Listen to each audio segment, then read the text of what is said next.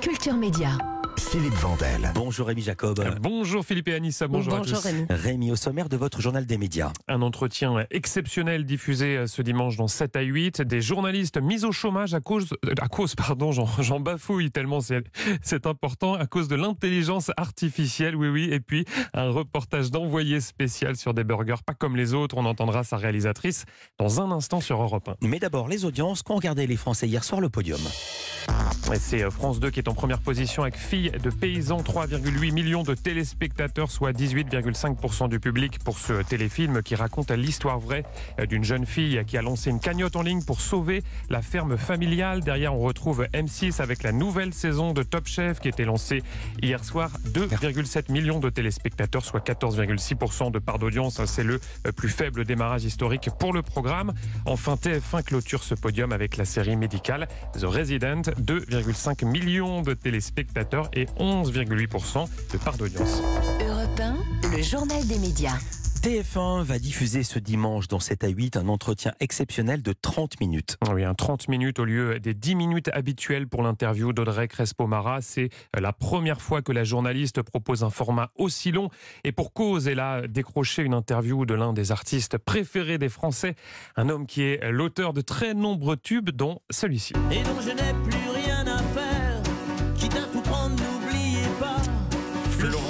Qui sera donc interviewé par Audrey Crespo-Marin. C'est ce qu'elle a indiqué à nos confrères de Pure Média. La journaliste s'est entretenue à trois reprises avec le chanteur depuis le mois de juin. D'abord en France, puis à New York et enfin en Patagonie, là où il réside.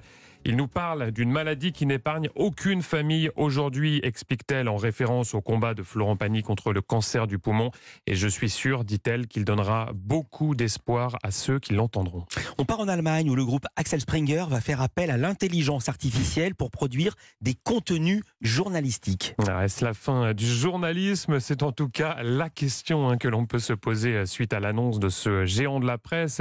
Il édite notamment le tabloïd Bild ainsi que le quotidien Die Et dans une lettre adressée aux salariés, son patron Mathias Döpfner n'y va pas par quatre chemins.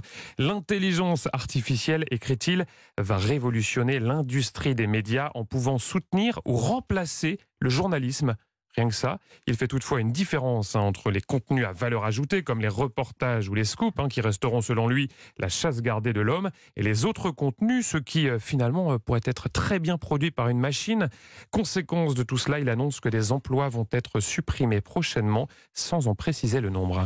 TikTok annonce la mise en place pour les mineurs d'un avertissement au bout d'un certain temps d'utilisation. Ah oui, objectif, euh, limiter le temps d'écran des mineurs. hein. Concrètement, euh, les parents vont pouvoir fixer un temps maximal de connexion par jour. Par exemple, vous dites une heure maximum à votre enfant et cela sera contrôlé grâce à un tableau de bord, une façon euh, de protéger les mineurs, mais aussi de reprendre la main au moment euh, où l'application chinoise est très critiquée. Voilà, il suffira pour celui qui a 14 ans de dire qu'en fait il a 18 ans et comme ça euh, son tableau de bord ne va pas s'éteindre. On continue notre tour du monde avec une séquence télé qui a fait beaucoup réagir aux États-Unis. Oui, hein, ça s'est passé sur ABC dans l'émission American Idol. C'est l'équivalent de Nouvelle Star.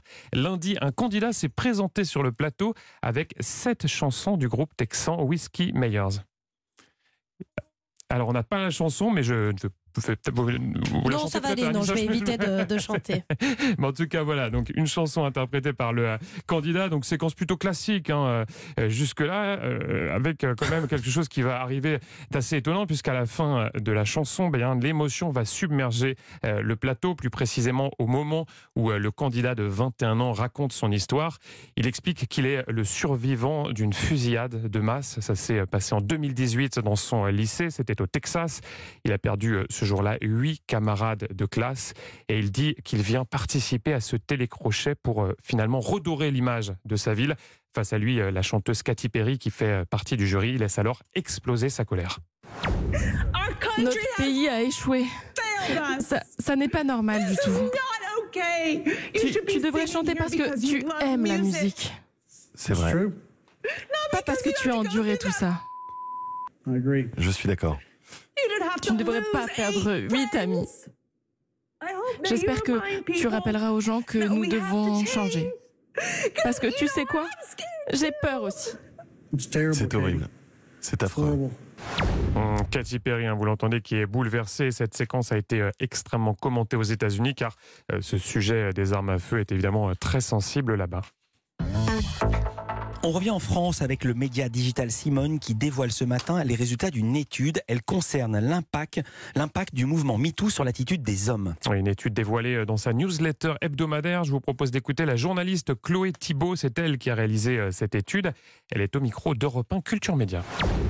8 hommes sur 10 affirment avoir déjà été témoins d'un comportement problématique de la part d'un homme de leur entourage envers une femme. Aujourd'hui, on entend souvent not all men, le hashtag qui signifie que tous les hommes, évidemment, ne sont pas violents et ne sont pas des agresseurs. Quand on pose la question aux hommes, on remarque quand même que plus de trois quarts des hommes de leur entourage ont pu déjà avoir des comportements problématiques. Ensuite, c'est le fait qu'un homme sur quatre reconnaisse avoir déjà insisté pour avoir une relation sexuelle alors que son ou sa partenaire n'en avait pas envie. Ça, je pense que c'est vraiment un chiffre clé de l'enquête parce qu'il souligne euh, la problématique qui persiste autour de la notion de consentement. Chloé Thibault, autrice de la newsletter de Simone Média. On va zapper sur France 2 avec Envoyé spécial qui consacre ce soir en reportage à un restaurant atypique. Il s'agit d'un fast-food social et solidaire. ça se passe dans les quartiers nord de Marseille. Son nom, l'après-M. Alors le M, ça signifie McDonald's, puisqu'à l'origine, euh, dans ces locaux était installé euh, le célèbre fast-food américain. Mais en 2019, euh, il est placé en liquidation judiciaire un an plus tard, en 2020, lors du confinement, ces anciens employés décident alors de réquisitionner les locaux pour y nourrir les plus démunis. La suite, la voici. Le confinement terminé, la distribution de produits alimentaires une fois par semaine continue. Cette aide est devenue indispensable pour plus de 600 familles du quartier. Mais comment financer cette solidarité? Bonne journée Fatih Boiroy et Kamel Guémari ont alors une idée rouvrir le fast-food et utiliser les bénéfices du restaurant pour acheter des denrées à destination des plus démunis. C'est une histoire qui a beaucoup euh, touché la réalisatrice de ce reportage. Elle s'appelle Elvire Beraya Lazarus. Elle est au micro d'Europe 1 Culture Média.